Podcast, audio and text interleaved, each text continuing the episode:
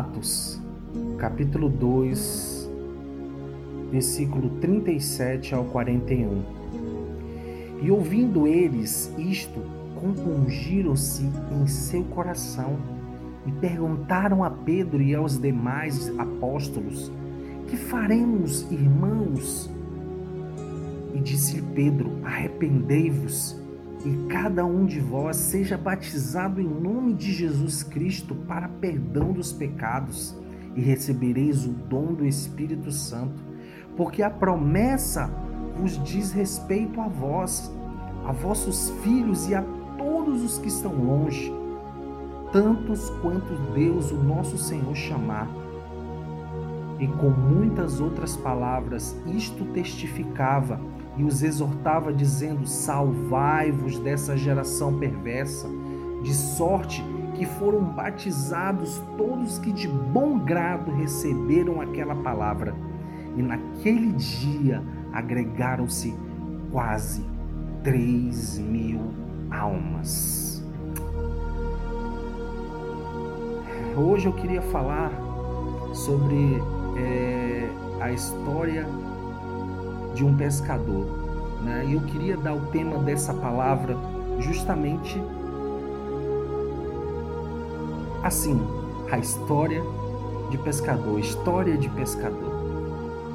A gente geralmente usa essa expressão quando alguém está mentindo ou aumentando uma história. A gente fala, isso é história de pescador.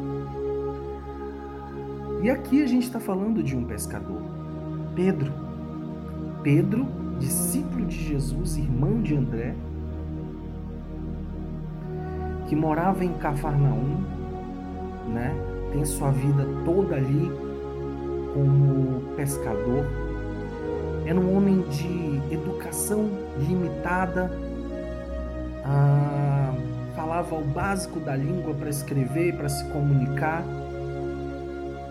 e recebeu o chamado para ser discípulo de Jesus. E se a gente for estudar a fundo a história de Pedro, um dos momentos mais marcantes é justamente o momento em que Jesus fala para ele que ele é cana balançada pelo vento, porém que ele iria se chamar Cefas, que quer dizer pedra. E pedra do grego Petrus, que quer dizer Pedro. E que se, e sobre aquela pedra ele edificaria a sua igreja, e as portas do inferno não prevaleceriam ou não vão prevalecer sobre a igreja de Jesus. Agora, como um homem, um pescador de Cafarnaum, um homem de educação limitada, que durante toda a sua história foi tido como uma pessoa inconstante, né? de ânimo dobre, cheio de indecisões. Esse Pedro, esse é o mesmo Pedro que tentou repreender Jesus quando Jesus disse que havia de morrer e foi repreendido por Jesus. Jesus disse: Arreda, Satanás, para trás de mim. Esse é o mesmo Pedro que negou Jesus, que disse que não iria negar. E Jesus disse para ele: Pedro, eu vou te falar. Antes do sol nascer, antes do galo cantar três vezes, você vai me negar. Esse é o mesmo Pedro que tirou a faca e cortou a orelha de Malco quando Jesus foi capturado no Getsemane. Esse é o mesmo Pedro que após a descida do Espírito Santo no Pentecostes pregou a palavra com poucas palavras, com um linguajar simples de pescador. Veja, eu não estou sendo preconceituoso. Eu não estou dizendo que pescador não pode ser inteligente, não pode ter um linguajar vasto.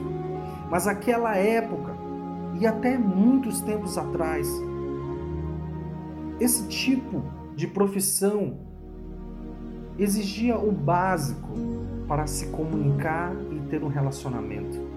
E toda a história, se você for estudar todo o contexto, que nós não vamos nos ater aqui, se nós formos nos, nos é, estudar todo esse contexto, nós vamos ver que Pedro era uma pessoa rude, era uma pessoa que era um diamante bruto, uma pedra que não era lapidada.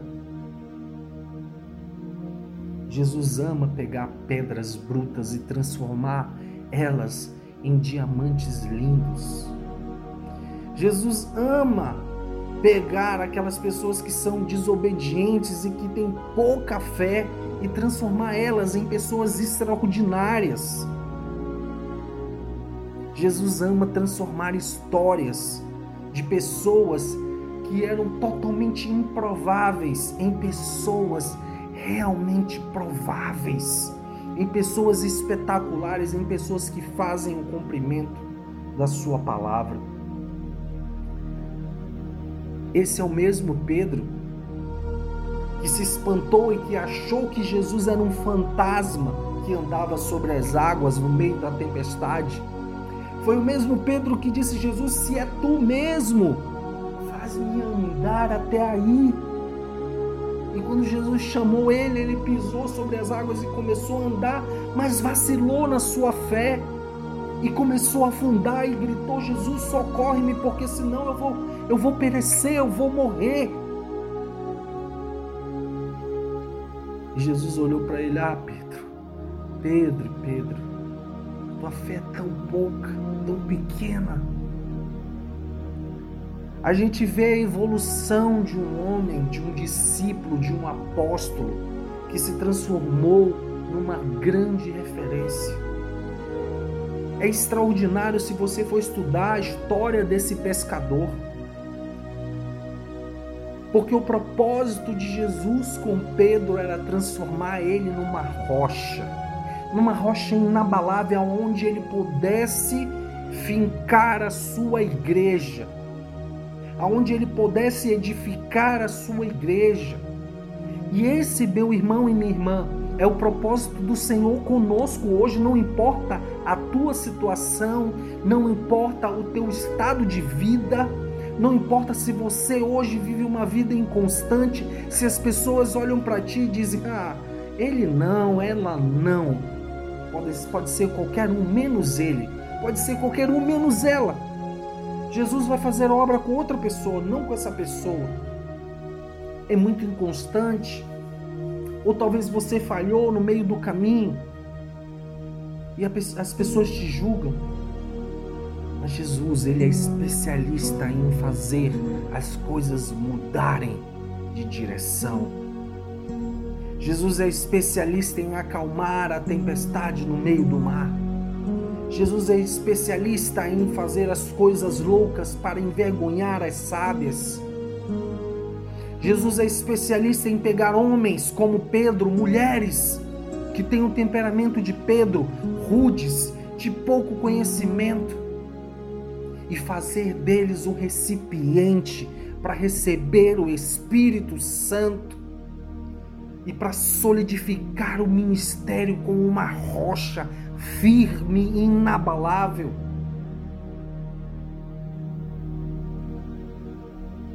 Jesus é especialista em fazer isso. Jesus continua fazendo discípulos como Pedro hoje. Ele continua fazendo isso. Ele não quer que as pessoas olhem para você e enxerguem você apenas uma história de pescador, uma história mentirosa, uma história aumentada. Ele quer que você tenha testemunhos verdadeiros, testemunhos solidificados nele. Ele quer que você tenha testemunhos extraordinários. Talvez Pedro tinha muitas histórias para contar, histórias do mar, histórias ali da onde ele pescava com o seu irmão, com o seu pai, que muito provavelmente também era pescador, Jonas.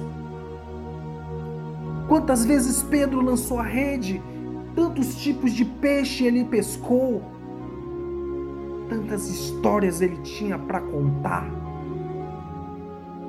Mas Pedro começou a andar com um homem extraordinário. Pedro começou a andar com Jesus. Pedro começou a ver o comportamento de Jesus. E muitas vezes, quantas vezes Pedro não tentou contar histórias para Jesus, tentou impressionar a Jesus com as suas histórias de pescador.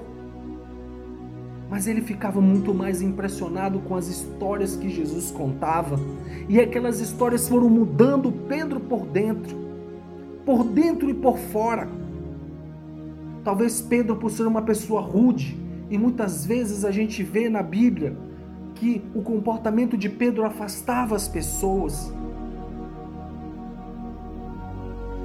Mas Pedro foi se tornando parecido com Jesus. Mesmo ainda tão próximo da morte de Jesus, tão próximo do final do ministério de Jesus, Pedro, enquanto Jesus estava lá derramando lágrimas, derramando lágrimas e suor de sangue, Pedro dormia e quando os soldados se aproximaram, ele puxou a faca e feriu o soldado. Pedro negou Jesus três vezes, mas ele se arrependeu. Ele se arrependeu, e aí está um dos primeiros passos. Você precisa se arrepender do que Deus disse para você que você faria e você não fez, dos dons que Deus começou a implantar em você. Talvez você tenha andado tanto tempo com Jesus, e aí eu quero te falar. Eu ando com Jesus desde os meus 12 anos e houve uma época da minha adolescência para minha juventude em que eu andava muito com Jesus. Nós dormíamos na igreja, nós orávamos, fazíamos campanhas de sete dias de oração dentro do templo, raspávamos a cabeça, fazíamos jejuns, clamávamos pelos irmãos e recebíamos coisas, testemunhos extraordinários, recebíamos sinais de Deus naquele tempo. Houve uma oportunidade em que um dos nossos companheiros de oração tinha um pai envolvido com a macumba, era pai de santo em um terreiro. E uma daquelas orações da madrugada, Deus nos mostrou que nós deveríamos no dia seguinte ir àquele lugar e destruir o terreiro de macumba. A gente ali, eu tinha um pouco mais de 18 anos, eu acho que eu tinha uns 19 anos. E nós saímos em três no dia seguinte, virados de uma vigília de oração, e nós fomos ali da igreja até a casa daquele daquele jovem irmão, o pai não estava, e simplesmente nós depedramos o terreiro de Macumba. Destruímos todas as imagens, todos os, todos os artefatos, destruímos tudo. E o meu sogro, que é pastor, era quem carregava na sua ah, na sua, no, no seu carro, né? na sua picape, ele carregava os sacos com os cacos de gesso daquelas imagens e jogava no lixão. Ele ia e voltava, fazia várias viagens, levando os entulhos daquele terreiro de macumba. Quando o pai daquele jovem chegou em casa e viu o terreiro todo depedrado, ele declarou, ele declarou que nós iríamos, que ele ia fazer um feitiço para nos alcançar, para alcançar a minha vida, para alcançar a vida dos jovens que estavam ali, um amigo, um, dos amigos meus e o filho dele também entraria no bolo, porque nós demos um prejuízo gigantesco para ele. Mas essa loucura da fé que nós vivemos, eu digo a vocês que hoje, em sabedoria, eu não faria isso. Hoje, em sabedoria, eu não agiria dessa forma.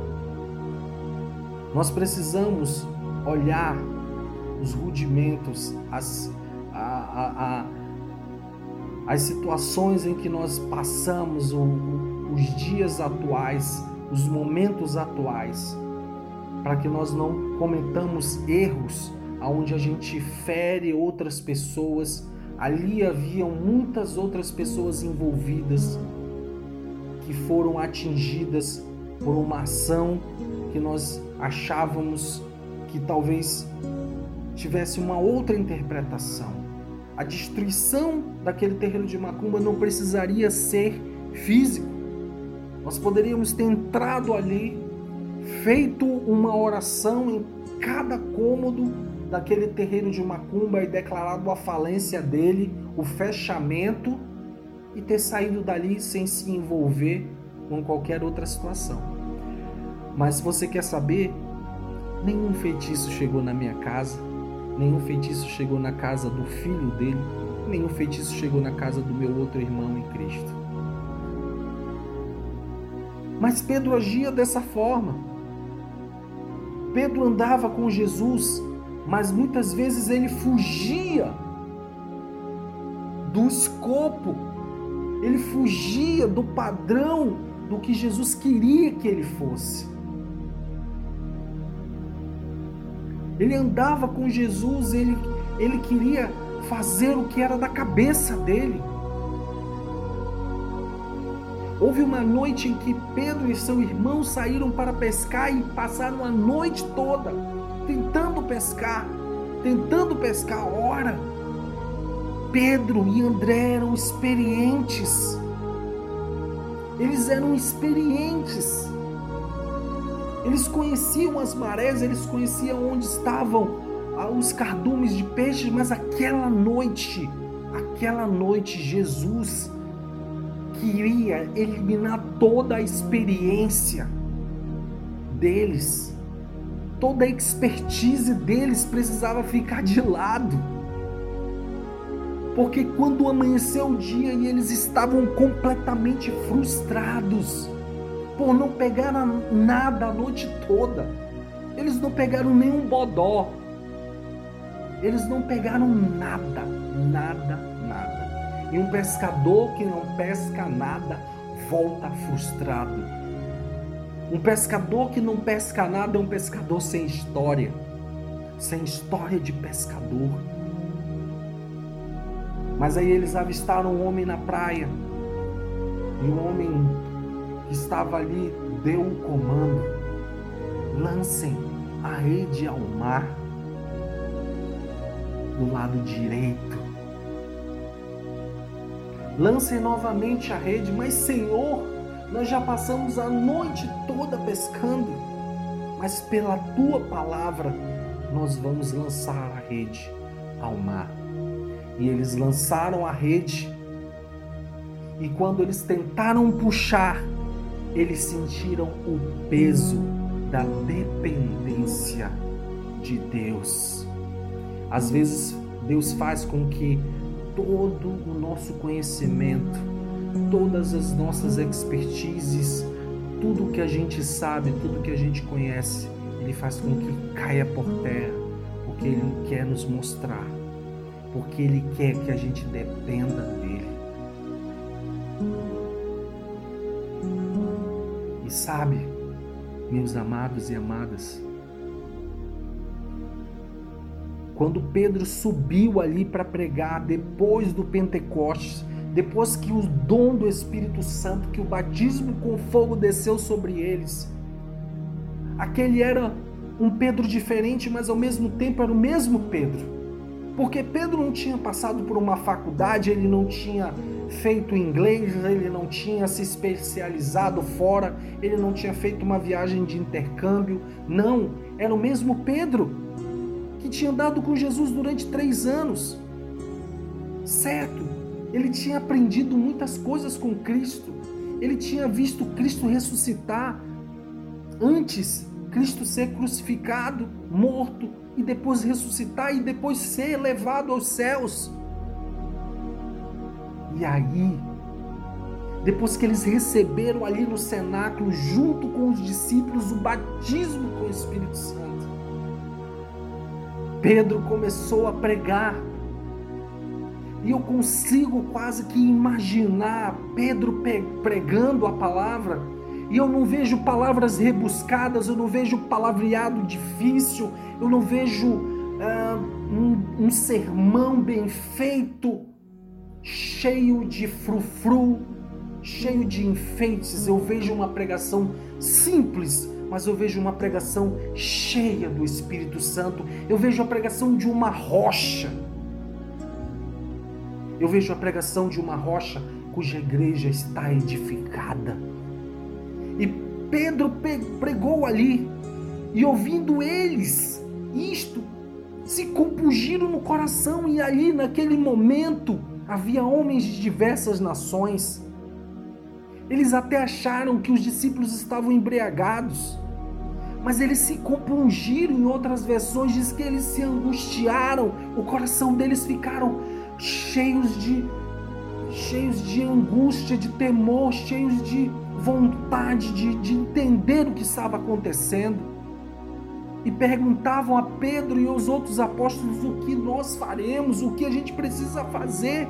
E Pedro, já guiado pelo Espírito Santo, já foi dizendo: arrependei-vos. Ei, você se arrependa.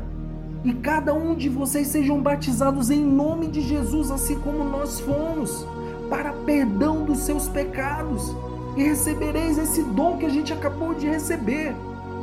Porque a promessa, a promessa é a respeito de vós, dos vossos filhos, dos gentios, daqueles que estão longe, daqueles que moram lá na Europa, daqueles que moram e que vão morar e que vão nascer daqui a muitos anos, que vão morar no Brasil, que vão morar em outras nações na África, em outras nações, nações na Oceania, no continente, eles vão, eles vão receber essa palavra, a palavra de arrependimento. A igreja vai se espalhar e vocês são os primeiros.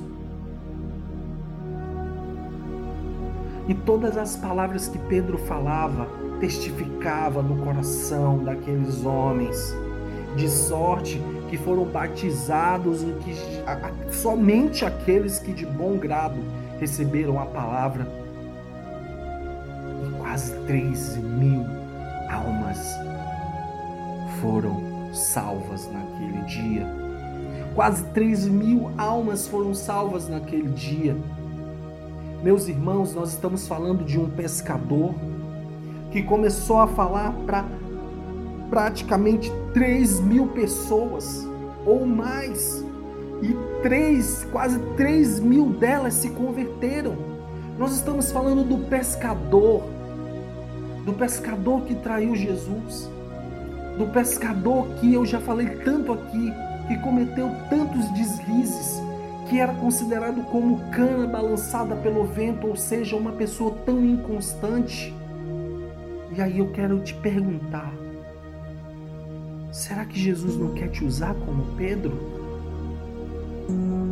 Independente dos teus deslizes, você pode me dizer, Jean, mas eu não pareço com Pedro, eu sou totalmente diferente de Pedro.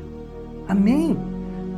Mas aqui não se trata apenas do caráter de Pedro, nós estamos falando que Jesus usa recipientes como Pedro. Ele usa pessoas, ele quer que você se torne uma rocha, como Pedro foi transformado numa rocha. Ele quer usar você como uma rocha para ele edificar a sua igreja nesse tempo. E olha, eu vou dizer a você uma verdade. A igreja precisa ser edificada nesse tempo. A igreja precisa de você, precisa do seu coração. Ela precisa que você seja uma rocha em que ela esteja edificada. Porque a igreja tem sofrido bombardeios, mas as portas do inferno, elas não vão prevalecer contra a igreja. Porque vão se levantar Pedros, discípulos verdadeiros de Jesus. Vão se levantar homens e mulheres com o coração cheios do Espírito Santo que vivenciaram o dom, que vivenciaram o Pentecoste, que receberam o dom do Espírito Santo e que se mantêm firmes e irresistíveis, que resistem às investidas do maligno e que mantêm a igreja de pé. Deus tem nos levantado como jovens para esse tempo. Deus tem nos levantado a juventude, homens e mulheres, casados e não casados, jovens é, é, e adolescentes e outros homens ele tem levantado para que nesse tempo nós possamos ser a resistência, a resistência contra o mundo e todas as suas práticas. Deus quer que você seja uma rocha. Ele não quer que a tua história seja uma mentira. Ele não quer que a tua história seja aumentada. Você não precisa aumentar nada. Você não precisa fingir nada. Deus não quer que você conte história de pescador. Deus quer que você conte a história de um conquistador e de uma conquistadora de almas. Que uma pregação com palavras simples, sem muito alarido, sem muito barulho, sem muita gritaria, consiga conquistar mais de 3 mil pessoas para Cristo. Precisamos ser atraentes, precisamos ser imãs para atrair pessoas para Jesus nesse tempo. E se você está disponível, eu quero orar por você nesse momento. Onde você estiver ouvindo essa palavra, curve sua cabeça, feche seus olhos. Amado Jesus, nós queremos ser rocha. Nós queremos ser rocha em que a tua igreja esteja bem firmada e que possamos ser atraentes ao perdido. E que nossa história, Senhor Seja uma história realmente escrita, escrita com o sangue do Cordeiro. Uma história impactante, um testemunho vivo da manifestação do teu poder, da tua transformação e da tua salvação. Jesus, tira as pessoas, Senhor Deus, do marasmo, faz-nos viver o Evangelho verdadeiro. Queremos, Senhor Deus, experimentar o que tu disseste que nesse tempo nós viveríamos. Sabemos que esse é o tempo em que o coração de muitos, o amor de muitos iria, iria se esfriar e está se esfriando. Mas nós queremos ser tochas, Senhor Deus, queremos ser fogo aceso para acender o fogo sobre o altar, Senhor Deus, para acender o coração dessas pessoas que estão é, apostatando a fé, estão se afastando, estão com o coração frio, Senhor Deus. Nos ajuda a resgatar pessoas para Ti. Nos ajuda, Senhor Deus, em nome do Senhor Jesus. Amém. Quero te agradecer pela tua atenção, por ouvir essa palavra e gostaria muito que você compartilhasse essa palavra com um amigo próximo, com alguém que está precisando ouvir uma palavra de incentivo e de amor. Deus te abençoe e até a próxima.